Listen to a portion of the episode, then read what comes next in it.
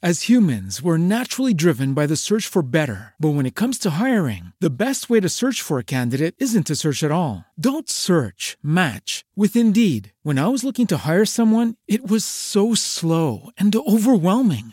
I wish I had used Indeed. If you need to hire, you need Indeed. Indeed is your matching and hiring platform with over 350 million global monthly visitors, according to Indeed data, and a matching engine that helps you find quality candidates fast. Ditch the busy work. Use Indeed for scheduling, screening, and messaging so you can connect with candidates faster. And Indeed doesn't just help you hire faster. 93% of employers agree Indeed delivers the highest quality matches compared to other job sites, according to a recent Indeed survey. And listeners of this show will get a $75 sponsored job credit to get your jobs more visibility at Indeed.com slash podcast. That's Indeed.com slash podcast. Terms and conditions apply.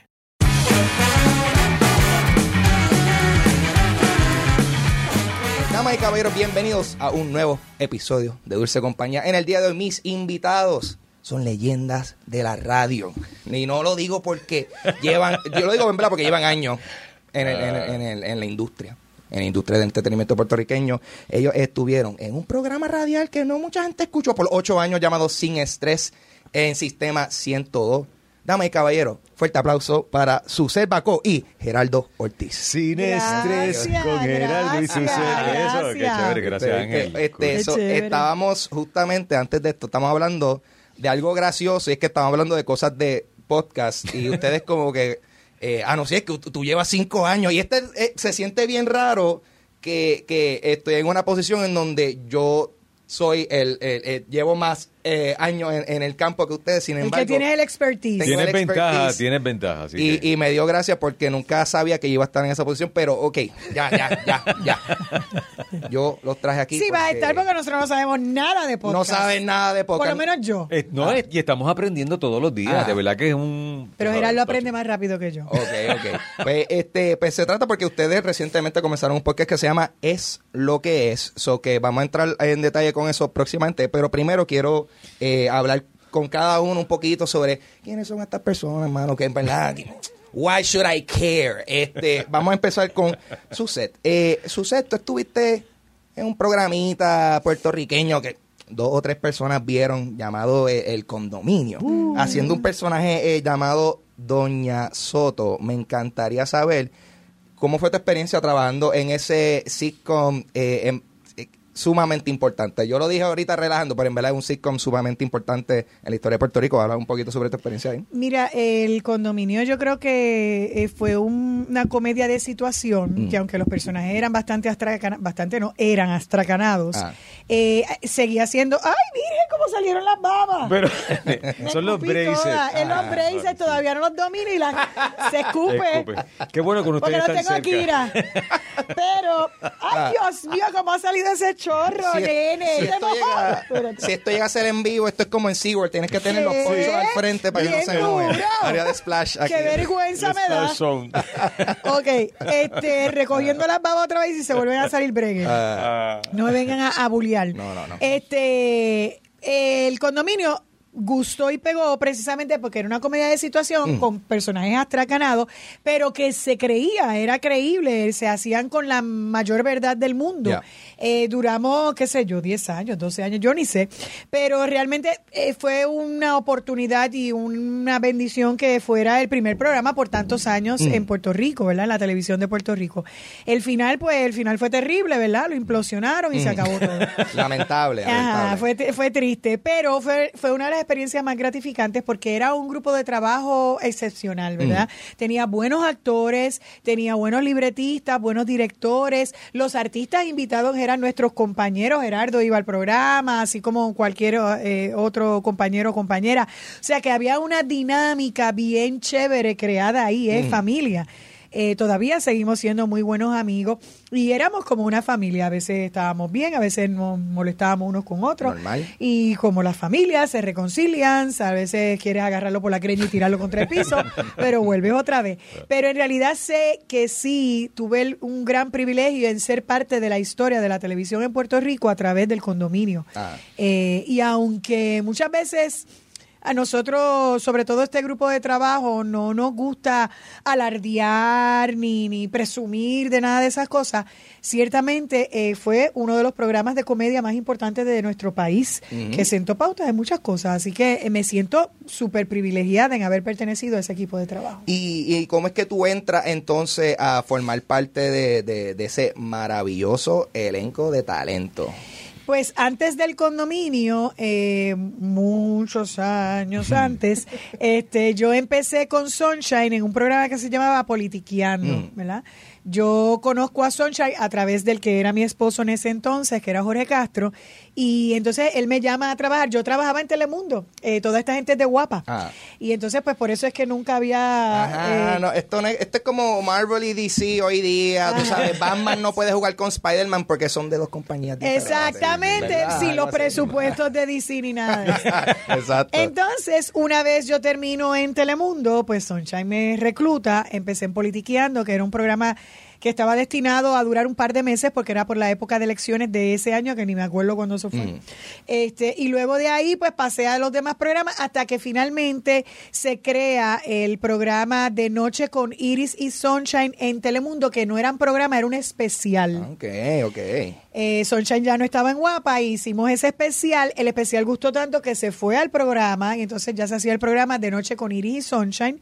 Eh, y ahí integró el condominio como parte del programa. Era un segmento dentro de ese programa. Ese sitcom estaba ahí, duraba 20 minutos porque el programa duraba 3 horas. Exacto. Ok. Y entonces ese segmento de comedia estaba ahí, era en vivo. Gustó tanto el segmento que entonces se hizo eh, un spin-off y se sacó y se hizo el programa El Condominio. Qué loco, espérate, eh, ok, eso, eso, yo no estaba claro de esa historia, eso que el condominio, o sea, eh, un caso donde... Ah, porque en ese, Ah. en ese transcurso de esa historia fueron que surgieron todos los pleitos legales Ah, del universo. ok. Y entonces, pero finalmente nos fuimos a Guapa, hicimos el condominio por, yo no me acuerdo, 10 años.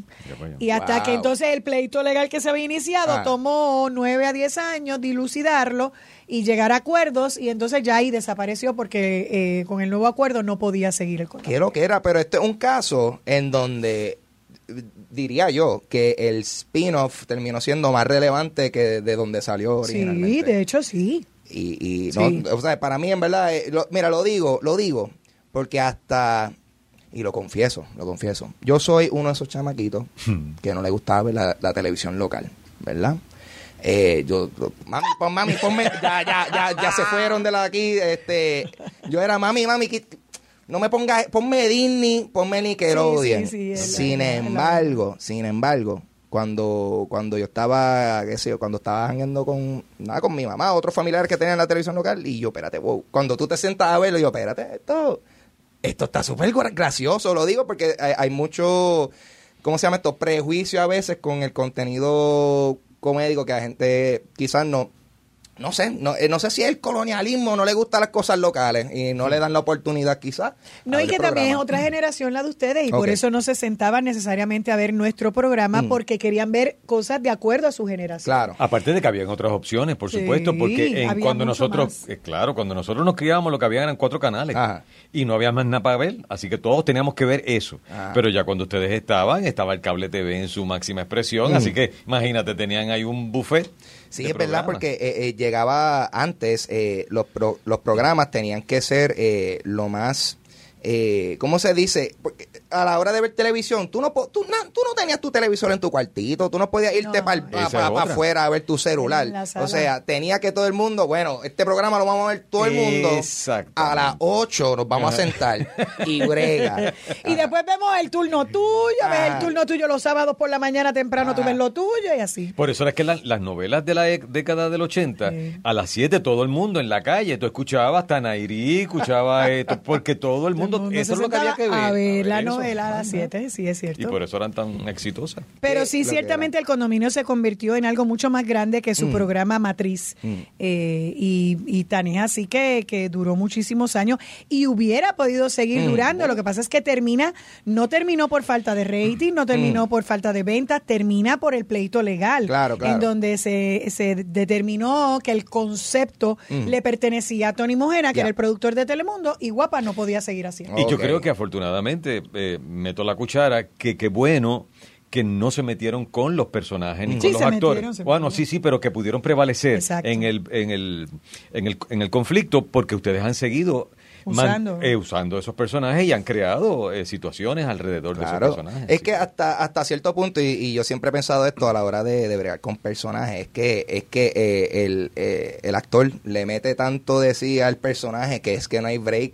O sea, yo siento que es difícil decir que, que tú, tú, tú- Doña Soto no es tuyo, ¿tú me entiendes? Sí, pero eso fue un pleito también. Ajá, sí, O sea, claro, a lo legal. El pleito fue el concepto y luego los personajes, si eran nuestros o no eran nuestros, si los habíamos creado nosotros y eso estuvimos años en litigio. Nosotros probando que sí habíamos creado nuestros personajes, de dónde salían, por qué salieron. Yo, por ejemplo, el mío, Doña Soto, yo te, el vestuario, que en un momento dado se dijo que el otro productor había comprado el vestuario, Hmm. no ocurrió así porque el vestuario era de mi mamá. Así Pero tú que- sabes que, bueno, Ok. algo que Fue fue... muy interesante el pleito. Sí, y yo creo que ustedes crearon precedentes para establecer que los personajes le pertenecen a los actores independientemente de que allí alguien eh, eh, aporte a una característica o aporte quizás a una manera, le pertenece al actor. Eh, Y yo creo que eso fue bueno dentro de todo lo que, o sea, por más duro que haya sido para ustedes, la espera, la angustia, todo ese lío, sentaron un precedente bien importante para los actores en este país. Y, y, y un precedente en términos de, de uno como actor tiene que exigir unos derechos que no existían en Puerto Rico, en otros países sí existen. Los actores en este país no tienen derecho. Así que el actor tiene todo el derecho del mundo. De, a- de eso, a raíz de eso, yo aprendí a negociar mis contratos. Cuando yo voy a, a- vine- después vinieron varios programas de televisión, pues yo entré diciendo mis personajes son míos y tiene que estar establecido en el contrato. Porque a mí no me va a volver a pasar esto otra vez. Claro, ahí uno aprende. Este, así que eh, uno tiene ese derecho. Es que si no lo haces, entra a lo que se llama work for hire, Ajá. que sabe un poco de leyes y la parte legal. Yeah. Y entonces el productor es el que paga por eso, pues él es el, es, él es el dueño. Pero si tú de antemano, actor que me escucha, actriz que me escucha, tú lo, lo pones eh, por escrito en tus contratos, eso no va a haber ningún problema Ahí con está. eso. Eh, es que también, ¿verdad? Porque aquí en Puerto Rico, lo que viene siendo las producciones de aquí no corren bajo eh, bajo eh, SAG ni nada de eso, ¿verdad? No, no, no. Ajá, so ahí está el problema. Ahí está el problema, sí, porque el SAG viene siendo el, el Screen Actors Guild y pues eso es la, la unión de los actores, productores. Eh, y pues de ahí, tú sabes, eso lo hacen para proteger a, a- al actor. Y velar por los derechos eh, de- del actor para que se. Se le respete y que se le paguen las regalías por las veces que pasa. Regalía. ¡Woo! ¿Qué es eso? Ningún actor en Puerto Rico cobra recibe. regalía y aquí pasan los programas de hace 20 años atrás y los vuelven y los pasan y los vuelven y los pasan y los vuelven y los pasan y las películas y todo. Eternamente. Y cobran los productores, pero los actores no.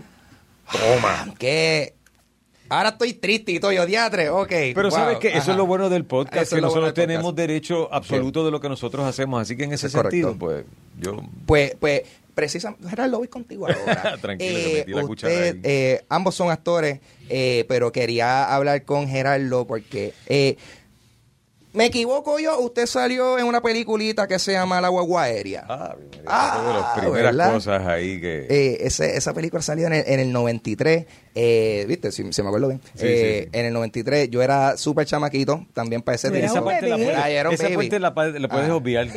La gente suma, la gente suma. La gente asume como que... La mamá lo llevó al cine y él estaba en un car seat. Ajá, este, y quiero, y quiero, o sea, y quiero confesar que la guagua aérea fue similar al condominio, fue como que la primera vez que dije, pero wow, una película, oh, una producción de aquí, oh, aquí se puede hacer estas cosas, y, y pues aprovecho ahora, como que me encantaría saber, eh, háblame de esa experiencia de estar en la guagua aérea. Mira, estaba casi prácticamente recién graduado de la universidad. Ah. Eh, yo había empezado a hacer algo en televisión con María Chusema, qué bueno que lo olvidaste. No, no, yo no.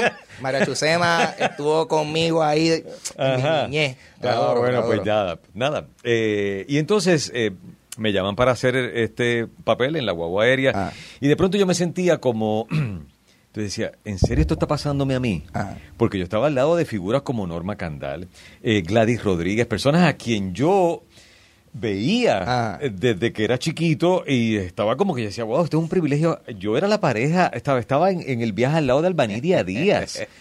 Este, hacías de pareja? No, no, estaba, eh, no era pareja, compartíamos el avión. Ah. En ese momento eh, estábamos viajando. O sea, así de- de pasajero Sí, sí, de pasajero. Así que estaba al lado de una figura que había visto en las novelas, en modelos S.A., que me la había ligado. O sea, todo ese tipo de cosas. Y de pronto ahora yo estoy aquí este, haciendo de un jibarí. Bueno, pero eso es lo que uno hace en las novelas. Ella cuando hizo modelos S.A., tú no, es que no te acuerdas, modelos S.A. Claro que novela. vemos claro el cuál modelo ese con Fernando Allende. Por eso, pero ella... Ah, él, él, tú eh, él, él. Pero que no se acuerda. porque era quizás de las primeras novelas Ah. en que las actrices salían en- en unos trajes de bañitos. Digo, no eran bikinis, pero eran unas cosas, tú sabes... Sí, sí. ¿Sabes? Que te veían bien de eso. Es que esta piensa que yo soy un enfermo cada vez que hablo de eso. Ah, vaya, vaya, ok, es ok. eso. Él está, él está apreciando la figura femenina. Claro, pero es pero la aprecia de una pero la forma. aprecia- Qué enfermiza. Nada, estoy ahí de pronto en un proyecto haciendo películas. O sea, yo venía de hacer, de, de haber estudiado teatro Sí. y encontrarme con esa experiencia que era como que eso, para mí, en un momento, eso llegaría en 20 años. Ajá. Estaba muy reciente. Así que eh, eh, me sentía, y todavía me emociona saber que fui, como dice Suced, eh, son privilegios que te Mm. da la carrera y experiencias porque se ha convertido prácticamente en un documento histórico Sí. eh, en términos de cómo era que se hacían los viajes a Nueva York en la década del 50, 60 y que hoy la siguen dando las escuelas eh, como parte, ¿verdad?, de- del currículo. de- Ah. así Eso que... tuvo segunda parte, ¿verdad? Sí, tuvo una sí. segunda parte, sí, sí. Es que yo me acuerdo, eso era también la cosa porque yo me acuerdo que cuando era pequeño, esa película salió en el 93, sin embargo, como es, es de- en los 70 que toma lugar en los 60, 60, en los 60, 60, 50, que 60. por eso yo en mi mente yo pensaba que esta película era más vieja de lo que Sí, era, claro. pero era por por la eh, por el contexto. Eh, y ahora mismo, o sea, hay algún alguna experiencia que quizás te acuerdas sobresaliente de tú estando como que en el set, algo, algo que quizás no salió en escena. Ah, bueno, así. el, el bebé, que eh, el bebé que llevaba Ajá. Albanidia, Ajá. que era, que era su bebé. Se hizo caca. No, que empezamos a usar un bebé de Ajá, verdad. ajá. Pero el bebé... Los derechos de los bebés. Pero no, y se, se, se cuidaban, porque sabes que hay que tener dos horas y tenías que filmar. Pues como había tanto conflicto de armar, en Estados Unidos se Ah. hace esa película, Ah. en la manera en que se hacen, y tienen tres sets de tres aviones iguales para que tú puedas tener la toma de atrás, de al frente, de atrás, de arriba y de abajo. Ah. Aquí el mismo set, tenías que desmontarlo, tenías que volver a montarlo Ah. para tomar eh, la visual de la parte de atrás, del lado del- de, la, de la ventana donde estaba Albanidia, del lado mío, y nosotros con el bebé ahí, porque ella cargaba el bebé. Entonces, en medio del juego, yo mi hija estaba recién nacida, así que tenía un poquito más de experiencia que Ah. Albanidia, que no tenía bebé. Entonces, pues me la daban a mí. eh, Luis Molina Casanova, que fue el director, pues creó como que pues una confianza entre la pareja para que yo cargara a la bebé. Ah. Por alguna razón, siempre la bebé se, se quedaba tranquila conmigo, pero cuando se la pasaba la mamá era a grito limpio. La mamá. La mamá. Wow. Y había que parar la grabación. Terminamos con un muñeco, Ah, Qué horror. con una peluca. Ajá. Y todo el mundo... Como un muñeco con una peluca. Con una peluca. Wow. Pero una ¿y por cosa- qué si hay bebés pelones? Yo no sé, yo decía, pero ¿y por qué le- no lo dejan calvo para evitar? Un bebé con una peluca. Pero como ya la primera Eso se parece a este, al que da la- los análisis de Pero política. como ya, a este. yo sé, se hace, ese, ¿Cómo ese se llama mismo, este? sí, sí, ese, ese mismo. Se me fue el nombre de este. Comentarista, sí, el de... El asunto es que la primera escena con el bebé ya se había grabado, así que la- lo que había de referencia era que era un bebé peludo. Qué Si horror. tú sí, las sí, por, continuidad tenía por que buscarse continuidad otro tenía peludo. que seguir siendo peludo, entonces muñeco con una peluca, qué cosa tan taqui. Entonces era con la ¿Quién sábana. era el director, tú dices? Luis Molina Casanova. Ah, bueno. Está bien, pero es que acuérdate, no, no, acuérdate que ya se había grabado la primera escena, era una complicación. Yo trabajé en la guagua aérea. Sí. Yo era estudiante del director.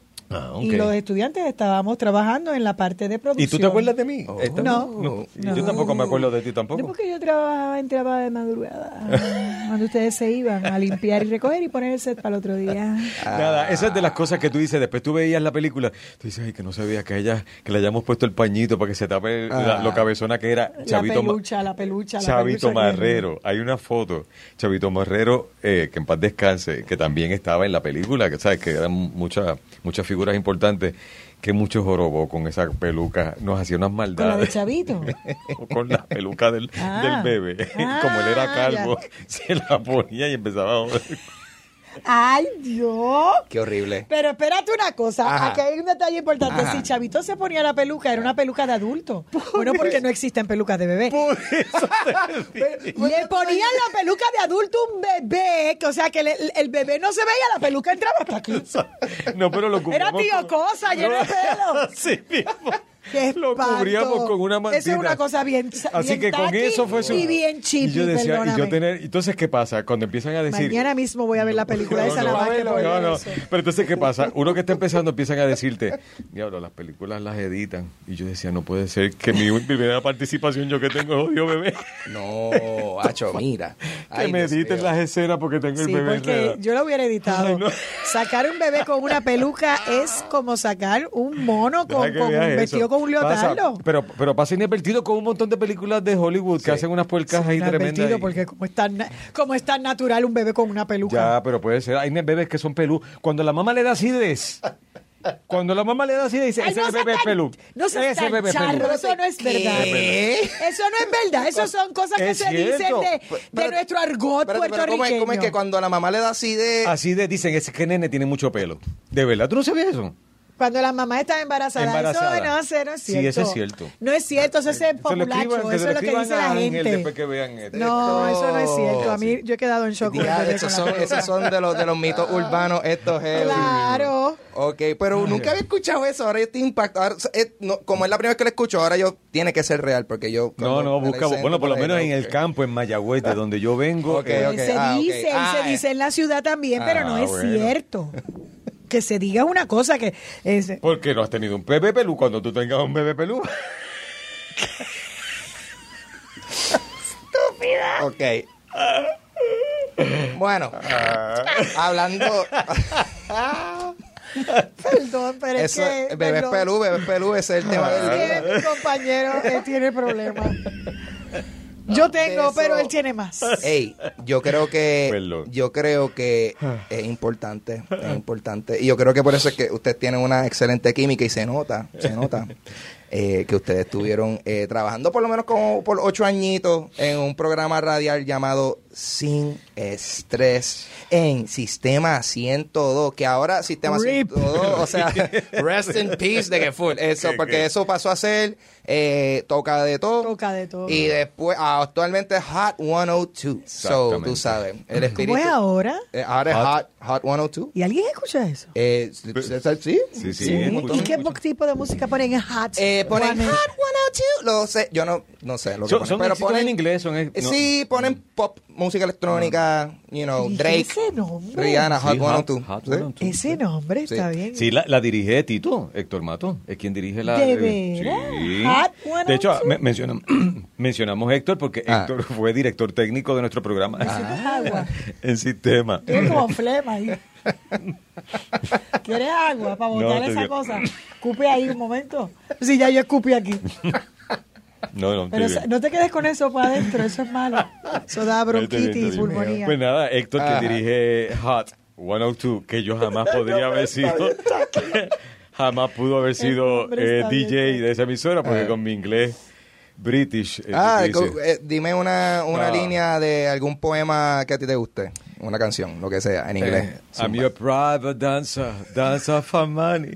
dancer- Es un inglés british, menos en este caso I'm your que es, private dancer. es del sur de África. Sí, ¿verdad? Tiene, ajá, ajá. Porque Tiene. tiene, es como, no, no puedo decir, es una mezcla, Sí. mezcla, mira, mezcla, entre Santo Domingo, África, Ah. Australia y Ah. Checoslovaquia. Y- es lo sí, que yo eso- Exacto, fíjate, dijiste buena Checoslovaquia porque iba a decir algo de Ucrania por ahí, algo psicólogo por ahí. Es un acento bien particular. Es No, bien no. particular, pero me- puede ser un villano de una James Bond. No, Full, y full. realmente es explorando las posibilidades, sí. porque a mí me gusta eh, eso mismo, explorar. ¿Tú no oíste lo que él dijo? Sí, exacto, villano. Eso es bien buena idea.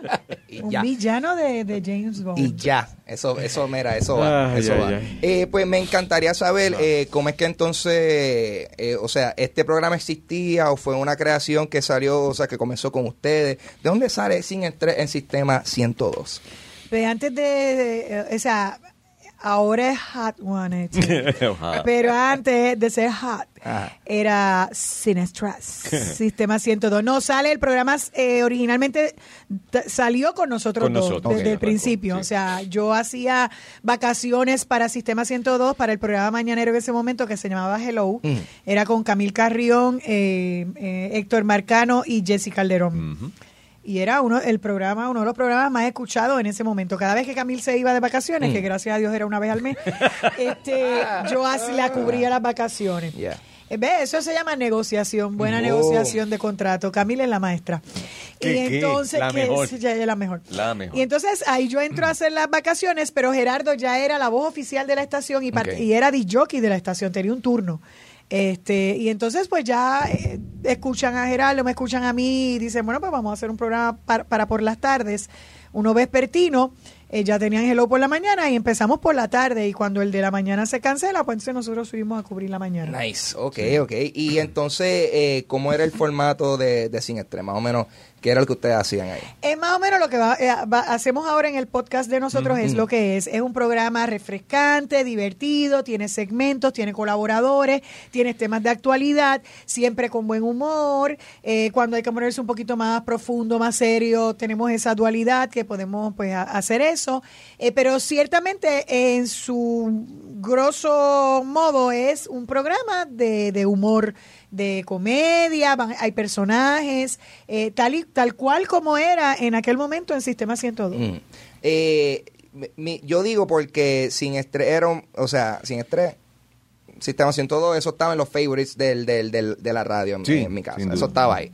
Eh, y Sin Estrés, a- a- no sé no sé qué tenía Sin Estrés que yo la encontraba calmante. No sé si es la palabra, pero yo no encontraba porque yo he estado, yo he, yo he sido expuesto a mucho, mucho, mucha radio y pues tiende a ser a veces explosiva, pero a un lado que quizás está un poquito demasiado de chabacano para mis orejitas de siete añitos, para ese tiempo, tú me entiendes, cosas Mm, así. claro. Y, y yo siempre consideraba que, que no sé, eh, me sentía ameno con escucharlo a Yo- ustedes. tú sabes que yo creo eso que eso fue precisamente, mira, el nombre yo creo que fue lo que determinó lo que el contenido de lo que nosotros iba, y, y empezamos a hacer y terminamos haciendo. Pero tenemos muy claro que nuestro público eran papás que salían del trabajo cuando nosotros empezamos por la tarde, así que llevaban a sus niños a, a la casa o al En juego o en el carro, llevaban al juego de pelota, a las clases de ballet. Y, y eran público cautivo que estaba ahí. Entonces, si nosotros queríamos tocar algún tema picante, pues entonces comenzamos a darle unos nombres Mm. a esos temas que solamente los papás podían entender. Los nenes se reían porque escuchaban a los papás riéndose Mm. por la picardía y la manera en que nosotros manejábamos el asunto, pero los nenes nunca se enteraban. Por ejemplo, si, por, por darte un ejemplo, si vamos Ah. a tocar un tema de sexualidad, pues nosotros le pusimos fistiripopiar. Ese nombre se lo inventó Gerardo. No, no me lo inventé yo. Fíjate cómo son las cosas. Eh, eh, no, no, o sea, lo traje yo, pero no, no me lo inventé yo. Eh, igual que muchas cosas que tú traías, se escuchaban de- en, en otros espacios Ah. y los incorporábamos. Lo del fistiripopeo, curiosamente, es de Hilda Ramos, la cantante eh, de ópera. Ah, espérate. De- Hil- con- Hilda. Ramos, lo que pasa es que Hilda Ramos es de Mayagüez como yo. Y cuando vino a estudiar a, a San Juan, ella cogía pon conmigo, nosotros vivíamos en la misma carretera, ¿sabes? Y eh, estábamos en el coro de la iglesia, 20 cosas. Y entonces, eh, pues aún nosotros con la confianza que teníamos, pues no nos gustaba decir eh, eh, la palabra que se usa cuando una persona y una mujer y un hombre mano, eh, mano, otra- otras palabras. Entonces, pues, para eh, fistiripopiar. Y a mí me, siempre me estuvo eso bien gracioso. Y entonces cuando empezó el programa empezamos a usar Ah, fistiripopiar. pues yo juraba que te lo habías inventado. No, no, no. Igual, entonces cuando Suset quería hablar del paquete del hombre, ¿verdad? Ajá. En vez de decir la genitalia Ajá. o yo decía, yo decía la parte O el, pudenda. o el pene o lo que sea, pues decíamos el frutal. El frutal. Entonces los nenes, Ah. pues era, era light para los nenes porque no podíamos hablar de esos temas cambiando las palabras que fueran Ajá. fuertes y los nenes podían escucharse, los papás no sentían que tenían que cambiar la estación, podían Ni dejarlo ahí en la confianza de que no iban a oír nada ah, fuera Grosero de y- fuera de Y entonces, pues, esa dinámica se fue dando y la fuimos incrementando, eh, le sacamos punta porque eso era precisamente lo que les gustaba a los papás y, y decía, mira qué chévere que podemos escuchar. No se bajaban del carro para esperando que termináramos el, el- el tema. Cuando subimos a por, por la mañana era igual. Tuvimos un bajón de público porque decían, no, pero ¿por qué me los mueven? Si esto es lo que me entretiene, yo salgo de mi trabajo a las 3 y llego a Humacao a las 7 de la noche por los tapones, esos son mi compañía. Bueno, perdimos algunos, pero ganamos un otro montón cuando pasamos por la mañana porque era la misma dinámica. Ok, ok. Y entonces, eh, en el caso de, de, de ustedes, como que a la hora de decidir, por ejemplo, lo, lo- lo- los temas o las cosas que querían discutir en, en, en el programa, ¿cómo, estaban pendientes de lo que estaba en la farándula o, o cómo era que ustedes No, porque en nuestro programa no había un segmento de farándula. Mm. Eh, no nos interesó nunca esa parte. De hecho, uno de los requerimientos que yo hice por mi parte era que no hubiera un segmento de chismes de Mm, farándula. eh, así como lo hice en los programas posteriores en donde he participado. No, sea, eh, para mí la- lo- los programas de chismes no aportan nada, sino eh, destruyen. Y a mí me gusta mucho más la construcción que la destrucción. Muy bien. Así que en ese sentido, en farándula no tocábamos nada. Mm. Sí, Bueno, hablábamos de compañeros, los de, éxitos que habían tenido. este, eh, obras de teatro o los que nos visitaban para promocionar algún evento o alguna obra o algún artista que venía a promocionar su última producción discográfica. O sea que eso sí, pero de entrar a lo que era la vida y privada, Íntima eso o de no, un eso chisme, si se habían jamás, nunca en la eso, vida. nada. Incluso podía venir un compañero a una entrevista y estar en un chisme pelú allá afuera y nosotros jamás le íbamos a preguntar nada de eso, eh, ni nada de su vida privada, todo en torno a su trabajo. ¿Y por qué? Porque ustedes piensan que, que el, el chisme es tan can- vendible aquí en Puerto Rico que todos los programas tienen que tener un- algún chismecito. O sea, porque, porque a la gente le, le gusta el chisme tanto. Bueno, yo, el, el puertorriqueño por naturaleza es bastante curioso y bastante Mm, presentado. Sí, Y esa es la realidad. Entonces, eh, el morbo de tú conocer todo lo que lo que escuchas, que no todo lo que escuchan es cierto, la mayor parte no lo es. O sea, hay muchas veces que, que estos programas dicen cosas por, por ganar números, Mm. que no verifican, que no confirman y las tiran y no importa, no pasa nada. Eh, por eso se lastiman tantas personas. Eh, hay, hay, hay muchas...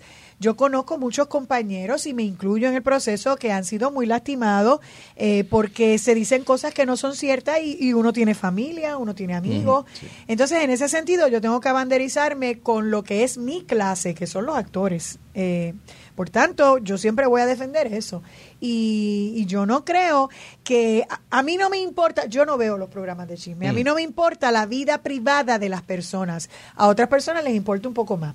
Este, No, y, hay- y ahora con las redes sociales que todo el Eh, mundo tiene, han abierto una ventana para que la gente opine con algo que realmente no, No, y, le y interesa. gente que me toma una foto a mí, por ejemplo, en tal sitio, mira, pan, y la manda.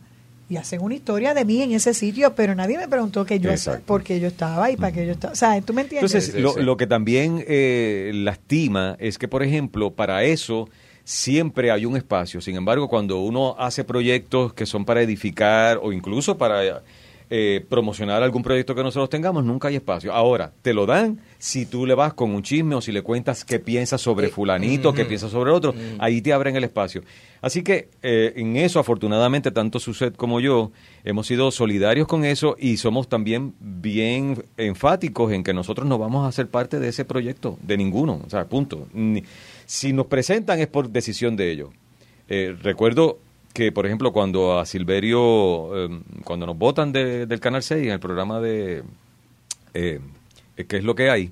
Eh, rápido, empezaron eh, con un montón de comentarios y recuerdo que me llamaron y yo le dije, ¿qué es lo que quieren saber? Ya Silverio lo dijo todo, o sea, ¿qué? ¿Para ponerme allí? No, punto. Entonces seguían poniendo el mismo video con nosotros en parte del programa como para este seguir buscándole cinco sí, patas al gato. ajá. Tú sabes, tú dices, mira, no, eh, esto es una situación política, evidentemente, ¿qué tú quieres que yo diga?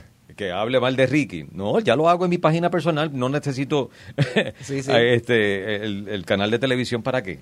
¿Tú me vas a dar trabajo? No, ¿verdad? Pues entonces sigo.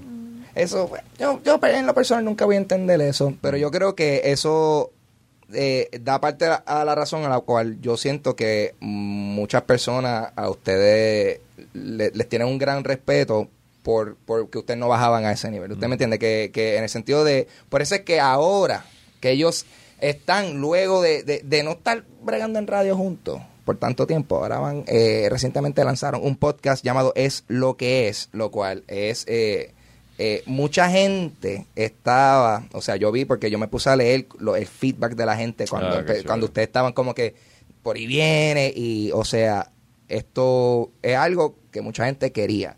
Eh, vamos a hablar de es lo que es, cómo se siente eh, estar trabajando juntos nuevamente, sentándose a hablar. Esto es como correr bicicleta. Tú dejas de correr bicicleta o patines, pero si lo aprendiste bien, te montas de nuevo y a lo mejor al principio está medio, pero después agarras el- eh, eh, la onda y sigues por ahí para, por ahí para abajo. Eh, nos sentimos contentos, estamos... eh, nosotros en todos estos años que hemos, no hemos estado en nada de lo que sea un formato así de, de o podcast o radio, lo que sea, pero hemos seguido trabajando juntos Claro. en teatro, en 20 cosas, eventos, lo que sea. De manera que siempre hemos seguido trabajando, o sea, que volver a y retomar este medio en estas circunstancias, porque esto es nuevo para nosotros, eh, pues ha sido refrescante porque no, no sabíamos de podcast, yo no Sí. sabía de podcast. Eh, pero para mí ha sido retomar la pausa donde se quedó. Porque no ha habido nada diferente, o sea, eh, la amistad sigue, el- la, la confianza que a veces apesta sigue, este, todo sigue, o sea, lo- es lo mismo, así que... Y sigue tanto Ah. que eso que tú acabas de comentar, que yo creo que fue lo que nos impulsó a dar el paso, porque nos habían hablado de, Mm. de hacer un podcast y realmente uno pensaba, "Pues, volver de nuevo, pero eso como que, como siempre habíamos sido empleados y ahora nosotros estamos en un proyecto de autogestión, lo tenemos Claro. todo que manejar nosotros. Pero entonces cuando empezamos a ver los comentarios, que todo esto surge por una foto que yo le envío a su set de cuando hicimos un programa con José José. Fallece José José en septiembre, se las envío para que las tenga de recuerdo. Claro. Yo tenía todas esas cosas. Y cada vez que encuentro algo donde está ella, donde estábamos nosotros, que yo tengo una copia, se las envío por WhatsApp. Y ella la sube a su fanpage. Y nadie se, se olvidó de, de José José. Lo que, ay, qué bueno, la radio, me encanta, yo quisiera que ustedes Yo regresaran. puse, mira, descanse en paz, José José. Exacto, nada, ¿verdad? ¿no? Espérate, que, ok, sí, sí, que el tributo a José José se perdió. Todo Se el mundo, perdió. wow, they're coming back, eh, yeah. Entonces, eh, nos reunimos. eh, eh, afortunadamente, Gaby. Si Gaby eh, Nieves dice que no o que está muy ocupado, eh, no estaríamos aquí ahora. Porque requeríamos una persona con el expertise que tiene Gaby, que también va a cumplir cinco años haciendo podcast, que Yeah. conoce toda la cuestión técnica. Y cuando nos dio mano libre, dijimos, pues vamos a hacerlo. Y empezamos con un videíto. ¿Se acuerdan de estos dos? Ah, con la musiquita de Cine y qué sé yo Ah. qué. A ver qué pasaba. Vamos. Y empezó la bulla. Le zumbamos otro y nosotros seguíamos. Bueno, eh, parece que el asunto va chévere. Ajá. Así que pues arrancamos. Y ahí estamos ya. Nice, ok, ok. Que, que de hecho mencionaste a Gaby, hay que Gaby, gracias, estamos aquí en tu estudio. Este, él, él siempre nos abre el espacio. A mí me da gracia porque ustedes tienen que haber ya haber grabado como cinco cosas aquí en este mismo. Sí, eh, así mismo. eh, cinco por cinco pies, pero mira qué versátil es el contra Estos 5 por 5 mi Ajá. amor, tú los viras, los vuelves y los viras y los transformas y esto es otro estudio. De eso se trata. Pues este, me encantaría saber, o sea, ustedes usted- ustedes se fueron en grande de una, porque el primer episodio de ustedes fue en vivo en Musa y Evento. Eh, adelante, ¿por qué? ¿Por qué ese primer episodio ustedes decidieron hacerlo en vivo? Porque eso, para mí, eso es, eso, es babía. O sea, porque es, es como que, vamos a entrar a hacer esto de nuevo, eh, frente a un montón de gente a ver qué pasa. ¿Por qué hacerlo en vivo? Ah, Bueno. inventando, esto es un party planner. Ah. No, no, no, no. Mira, lo que pasa es que las cosas se fueron dando. O-. originalmente íbamos a hacerlo on the ground. Hacemos, lo grabamos en el estudio de Gaby. Vamos a Ah, hacer normal. Normal. Como hay que hacer las cosas normal. Pero ¿qué pasa? Eh, los videitos esos fueron creando tal sensación que eh, estando en Bellas Artes, esperando para ver una función, ¿qué era lo que íbamos a ver? Jíbaro de Puerto Rico, creo, el espectáculo de Jíbaro. Y me encuentro con Nolan allí en la placita esperando y me dice, oye, qué chévere, ¿qué es lo que van a hacer ustedes? Nolan es el dueño de Musa y de-. Ok. Exacto. Y me dice, eh, ¿ustedes ¿van para la radio de nuevo? Y yo, no, no, eh, eh, la gente cree que vamos para radio, pero lo que vamos a hacer es un podcast. Ah, mira qué chévere, qué sé yo qué. Mira, para lo que necesiten, aquí estoy, lo que me digan, ¿sabes? Que se puede hacer aquí en vivo y qué sé yo. Así que él fue el que dio la idea. Entonces, cuando la próxima semana que tenemos reunión, que hubo que cambiar el día que íbamos a comenzar, y dije, pues ya que vamos a cambiar el día Mm. que vamos a, a comenzar oficialmente, ¿por qué no esperamos y lo hacemos chévere y lo hacemos en Musa a ver qué pasa? Todo el mundo se apuntó. Yo digo, ah, pues chévere, llamo a Nolan. Nolan, nos apuntamos. Y nada, Y el resto es historia. Y ahí está. Y, y eso, ese fue como tal el primer episodio o ustedes ya habían grabado algo anterior a, a Hicimos ese? antes de ese uno de media hora que le llamamos el simulacro, que era sencillamente para subirlo a las plataformas, Sí. porque, digo, esto lo aprendí yo ahora, no se crean que yo lo sé.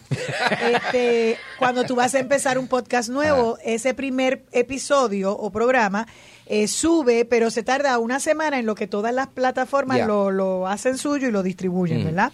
Pues entonces dijimos, pues Muy vamos a hacer, Gaby, bien. Gaby dijo, vamos a hacer uno de media hora, uno como de testing, de Ajá. prueba. Lo subimos para que esté activo ya en todas las plataformas y cuando suba el primer episodio, que sea el que vamos a hacer en Museo Evento, Mm. ah, suba inmediatamente y esté ahí disponible. Ah, y es, por eso fue lo que hicimos. Y se llama el simulacro. Que en, en lugar de media hora terminó durando 52 minutos. ¿Así? Sí, Ay, 52 Dios minutos, porque nosotros empezamos a hablar. Había un libreto, Sandra, que Ajá. fue nuestra primera productora en los primeros años que estábamos por la tarde, Mm. pues también eh, se incorpora al proyecto y ella hizo, ¿verdad? Como hacía su trabajo, hacía un libreto con los temas que íbamos a tocar. Y nosotros no, y no- no nosotros hacemos nos caso. olvidamos y empezamos a hablar y dijimos, bueno, aquí tenemos otro programa para después porque estaba ahí. Ajá. Empezamos a tripear con recuerdos, con Y el- ella nos miraba el libreto y nos miraba. Eh, en algún momento de eso, ¿verdad? ¿Ves, mija? Eso es lo que Eso es lo que- eso es lo que- Ok. Y entonces, este, pues nada, así ha sido.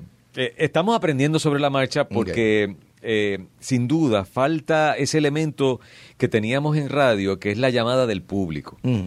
Aquí la tenemos, pero luego que el, el podcast sale al aire, Vale. pues entonces tenemos ahí el feedback. Pero en el momento, las llamadas del público siempre ayudaban. A veces que eran leña y Mm. uno las enganchaba y tenía que guindar el tema porque la gente que estaba no aportaba. Ajá. Pero usualmente la gente, ese, ese era ese tercer personaje que nos daba este, pullitas a nosotros para poder Claro. seguir sacándole jugo al, al tema. Claro. Y, y, y entonces, siguiendo, hablando nuevamente de- del show en vivo, eh, pues, ¿cómo fue esa experiencia? Porque adelante es eso, ustedes están empezando el show, esta es técnicamente la primera vez, o sea, el simulacro era un, un appetizer, pero este era el show en su esplendor, o sea, eh, ¿cómo fue la recibida del público y cómo ustedes se sintieron estando ahí en escena? Pues fue chévere porque nosotros invitamos, obviamente Musea de Eventos es un espacio donde eh, tiene un límite de personas, Mm. así que decidimos invitar a familiares y amigos que sabíamos pues que eran los que queríamos estar eh, que estuvieran allí con nosotros en ese primer episodio Y que se iban a reír, no y que nos van a aplaudir no Exacto, importa qué aunque fuera una leña ¿entiendes? o sea uno tiene que picar adelante Claro.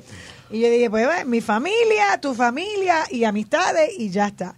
Y entonces, y así fue, ese era el público. Dentro de esas amistades también se suman eh, eh, eh, fans, ¿verdad? Que ya son amigos. Lo que pasa es que eran fanáticos de Sin Estrés y, y después que acabó Sin Estrés, ellos nos han seguido apoyando en todos nuestros proyectos. Ellos van a mis obras de teatro, van a las de Gerardo y se ha creado hasta un vínculo porque tenemos los teléfonos de todos, nos llamamos, este por ejemplo, hay una que se llama Leria, Leria me llama, es maestra, yo voy y le leo cuentos a los nenes de la escuela de ella, Gerardo Wow. también. O sea, que se ha creado una dinámica, pues esa es la gente también que estaba allí Brutal. que Sí, conocemos desde Sin Estrés, eran los que llamaban a Sin Estrés todo el tiempo y, Y te- estaban identificados, la gente sabía quién era quién. Y los paris de Halloween que iban y también estaban ayudando y se metían y arreglaban. O sea, que realmente había un- una, una de esas fanáticas que no pudo asistir, pero que creó un blog. si usted entra a internet ahora y busca el blog de Cine Estrés, va a, a ver y a escuchar, bueno, a escuchar no, Ah. pero va a leer muchas historias de esos últimos dos años, porque ahora tenemos el podcast, pero hace 11 años, que fue cuando nosotros dejamos de hacer radio, eh, lo que surgió en internet eran los famosos blogs. Que todo el mundo hacía como el papel de periodista y escribían y, subían. Esa muchacha, ella este, subía fotos. Ella buscaba fotos de nosotros, de nuestros trabajos, lo que incluso llegó a, a seguir escribiendo luego del programa, como que pidiendo que volviéramos, que alguna estación nos contratara, porque y así mismo lo busca y está todavía abierto. por Es ejemplo. verdad porque yo en el proceso de, dame, dame hacer mi asignación, hacer un poquito de research y yo de momento entro, es como que un, un blogspot, Sí. sin estrés.blogspot y yo, el último update fue como que para el 2010, pero o sea, y eso Sí, sí, ya, eh. había pasado, so, Exacto. a- a- así, así de heavy Así fue es. el legado. mano, Ella, ya te digo, Ah. escuchaba el programa y hacía un resumen. Del programa, de lo que había, le había gustado, lo que había pasado, y, y esa gente sigue con nosotros, y es como dice Susi, este, nos van a ver, Así que nos fue llaman. chévere, fue eh, el invitado especial era Silverio, que nos une una gran amistad con él, y entonces queríamos que fuera alguien eh, realmente con quien nos sintiéramos en plena Sí. confianza. Eh, también estuvo Cristina Soler y Tita Guerrero como invitada, porque invitamos, de hecho, a todas las personas que nos cubrieron durante todos los años de Cinestrés, cuando yo me iba de vacaciones o cuando Gerardo se iba de vacaciones, que fueron parte del programa también. Eh, no todos pudieron ir porque tenían compromiso de trabajo, pero los que fueron eh, hablaron allí un ratito. Y fue, como te digo, montarse en la bicicleta nuevamente y empezar a pedalear. Y, y que nosotros hacíamos eso con bastante frecuencia porque parte del, de- del formato del programa era, por ejemplo, hacer programas en Plaza Las Américas Ah. o la venta del madrugador. Así que nosotros teníamos la experiencia de hacer el programa de radio en vivo con el público que pasaba por allí, que se sentaba, que se ponía a ver, a ver, era como una pecera, ¿te acuerdas? Que era como Ay, una sí. cápsula. Horrible. Que se quedaban así como Walking Dead sí. Horrible.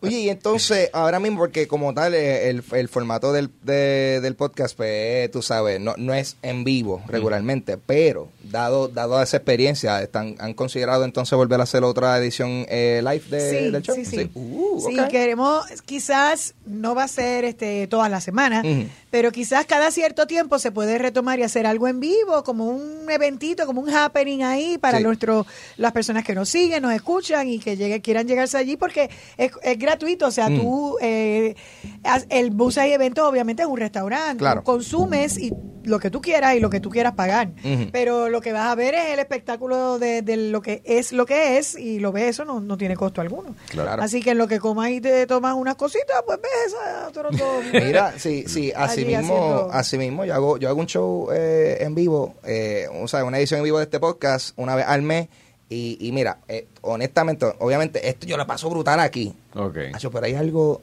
de hacerlo en vivo. Sí. De Sí, tener, no, no, de tener la gente ahí, esa reacción de que tú dices algo y alguien por allá en la esquina se está Eso. riendo y uno like, ah, eso era para ti. Sí, Ah, sí, sí, y, sí.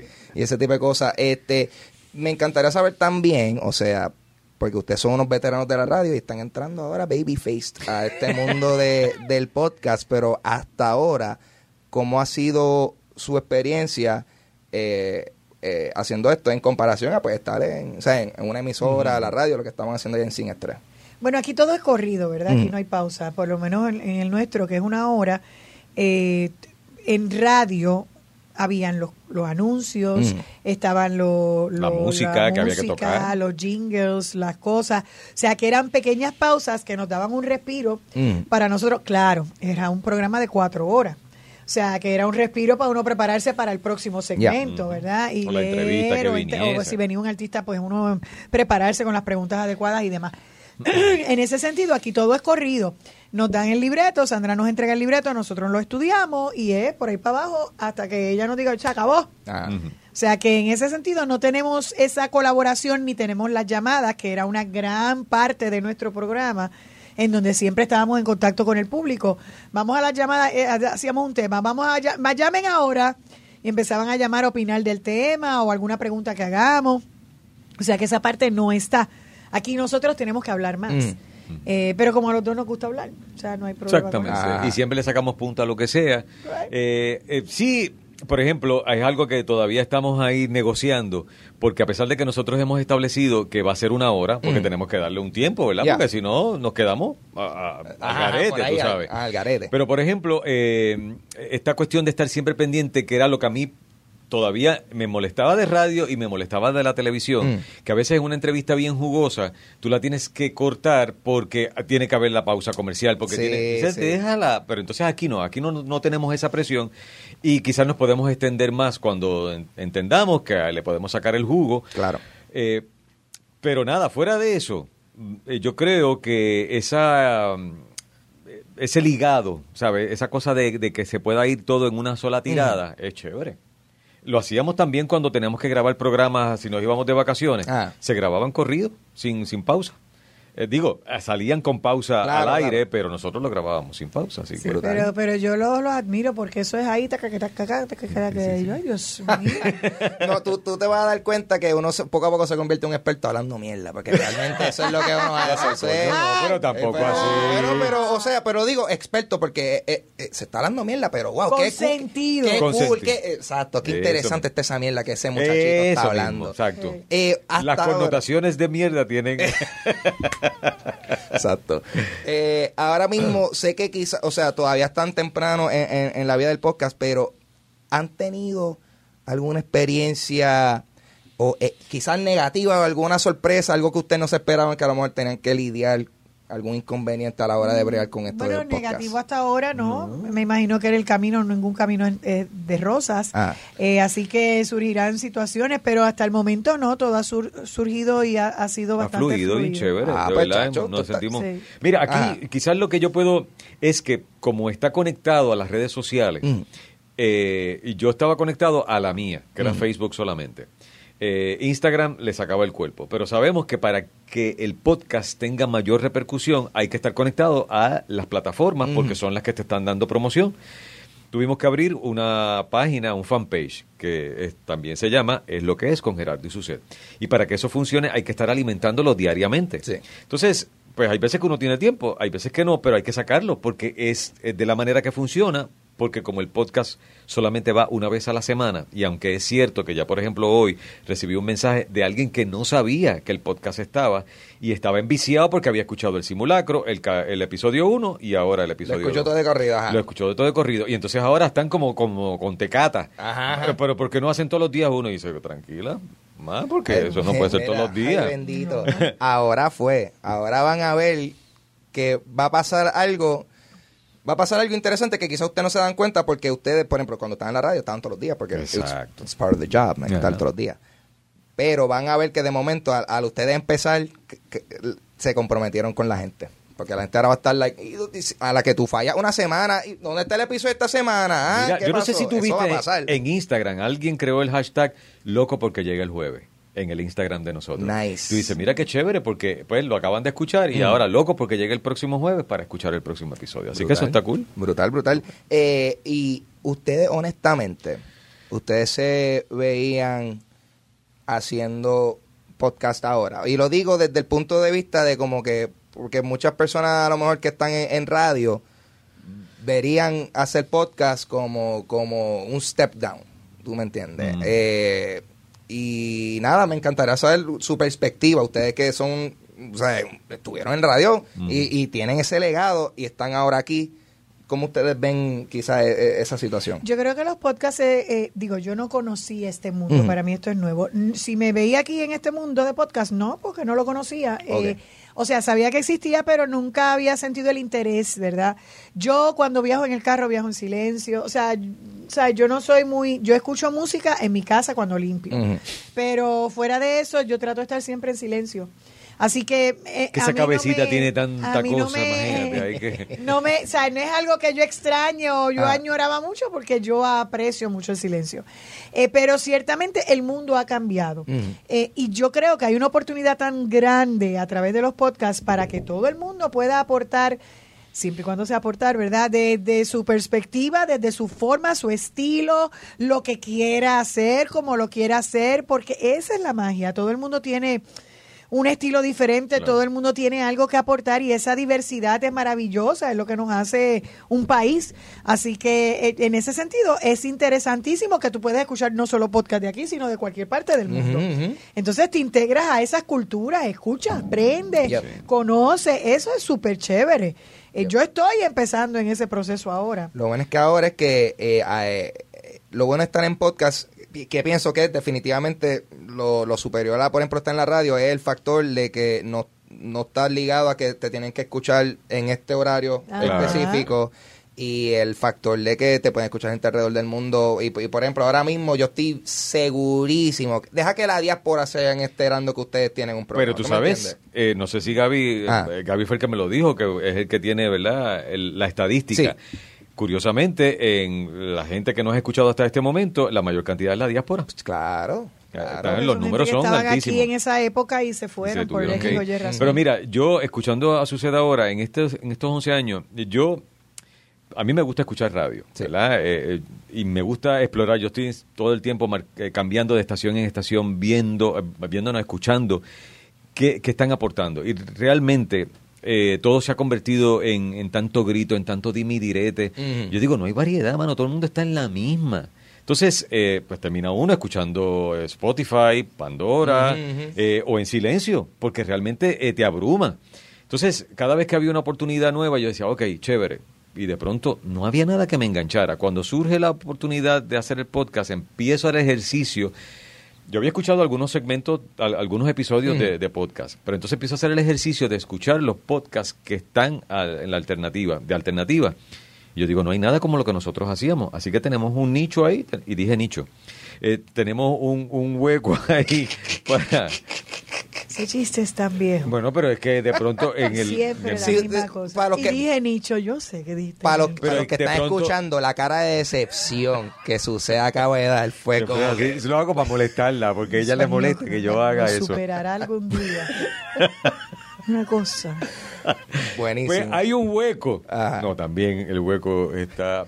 Hay un apartado en el. ¿Ves que está- Yo encuentro las palabras. Lo que pasa es que yo, Hay- los hay un podcasts que yo he escuchado son Ah. de una persona. Ajá. Sí. Los que yo he escuchado, yo, yo sé que deben existir de, de Mm. pareja. Ya. Eh, y, y parejas radi- o sea, parejas de trabajo, ¿no? De, Yo no, le- ah, honestamente, yo. No, he lo- escuchado- lo hay, no lo- yo no lo he encontrado, tampoco. pero sé que los debe haber. Claro. Pero en Puerto Rico, de parejas, no creo que lo haya. Entonces, eso es lo, lo que puede ser una diferente. Eso puede ser diferente porque tiene la perspectiva del varón y de la, de la mujer. O sea, que, que es- esos choques que hay a veces, pues nosotros discutimos muchísimo eh, eh, eh, cuando estamos haciendo este tipo de podcast o, o radio, cuando hacíamos Y radio. discutimos también en la vida personal. vida. Claro, pero lo que te tiramos- quiero decir es que def- yo defiendo el punto de la mujer, él va a defender el, tipo- el punto del varón y esa dinámica siempre gusta. Y después de 11 años que nuestras vidas han tenido tantos choques de todo tipo, pues obviamente eso a- alimenta eh, nuestras experiencias, porque en aquel momento nosotros teníamos... Ah, estoy mi- teniendo un hot flash ahora. ¿Eh? O sea, pero eso lo tiene hace tiempo, desde que estábamos en No, pero allá era inducido porque yo estaba con problemas de endometriosis. Ahora es por mi edad. Dios mío, Dios mío.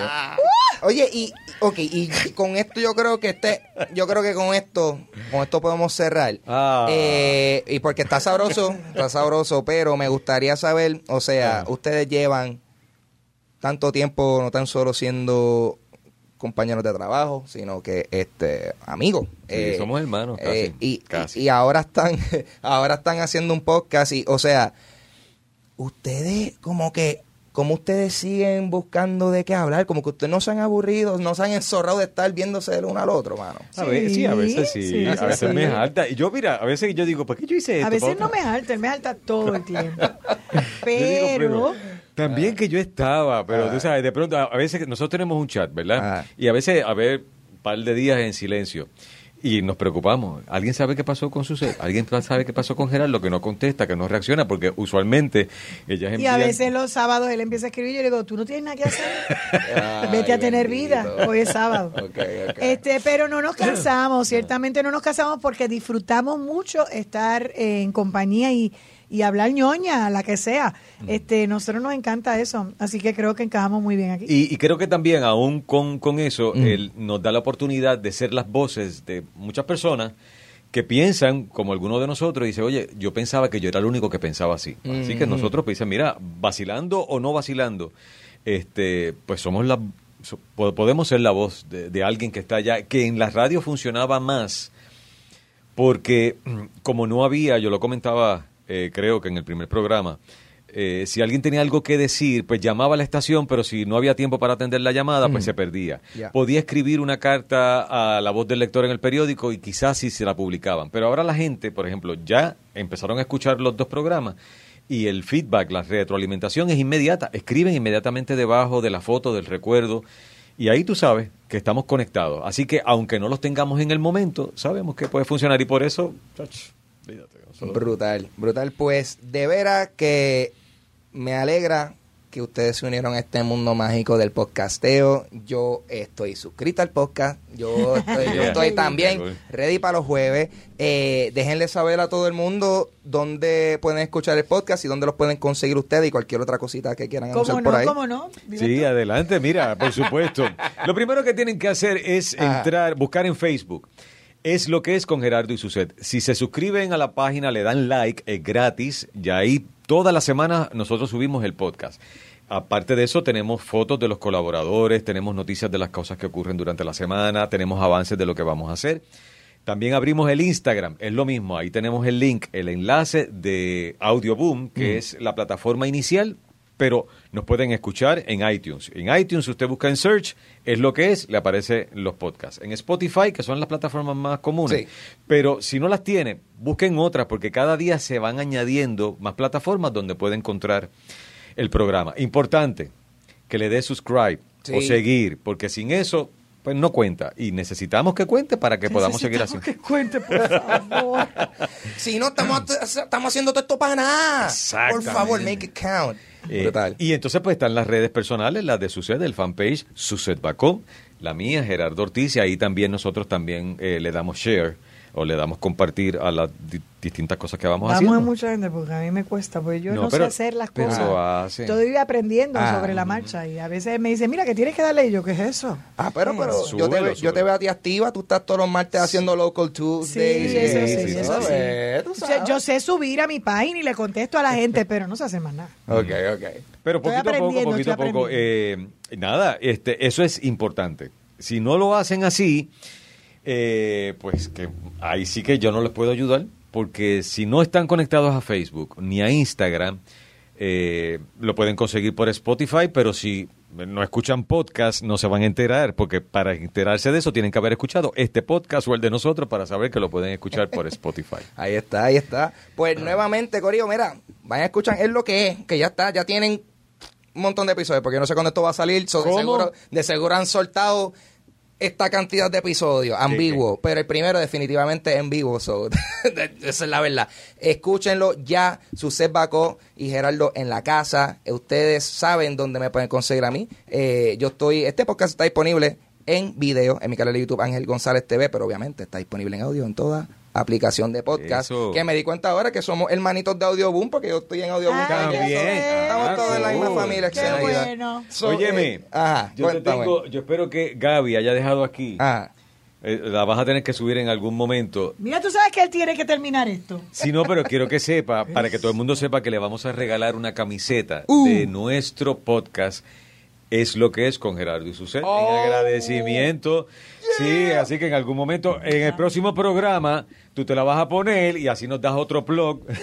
Sí, Mira, esta- mano. Esta, promoción Pero tiene- qué, qué irrespetuoso tú eres. irrespetuoso. Ay, Pero ¿y tan joseador. No Mira, sé. eso es. Así que funciona. Ey, ey, Es intercambio. ey, I'm okay with this, No, man. pues entonces dame una del podcast tuyo para yo ponerme la. que Bueno, no- es las que- voy, no tiene. las voy a mandar a hacer, las voy a mandar a hacer. Ay, que yo no, nosotros no tenemos ahora, canal en YouTube como ahora- tú. Ah. No nos van a ver, pero yo me la pongo.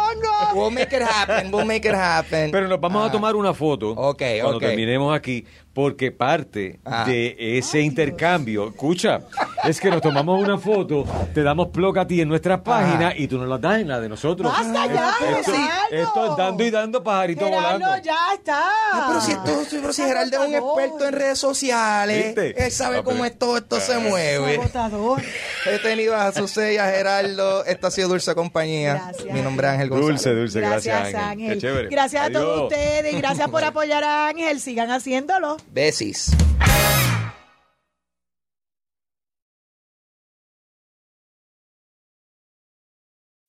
As humans, we're naturally driven by the search for better. But when it comes to hiring, the best way to search for a candidate isn't to search at all. Don't search, match with Indeed. When I was looking to hire someone, it was so slow and overwhelming. I wish I had used Indeed. If you need to hire, you need Indeed. Indeed is your matching and hiring platform with over 350 million global monthly visitors, according to Indeed data, and a matching engine that helps you find quality candidates fast. Ditch the busy work. Use Indeed for scheduling, screening, and messaging so you can connect with candidates faster. And Indeed doesn't just help you hire faster. 93% of employers agree Indeed delivers the highest quality matches compared to other job sites, according to a recent Indeed survey. And listeners of this show will get a $75 sponsored job credit to get your jobs more visibility at Indeed.com slash podcast. That's Indeed.com slash podcast. Terms and conditions apply.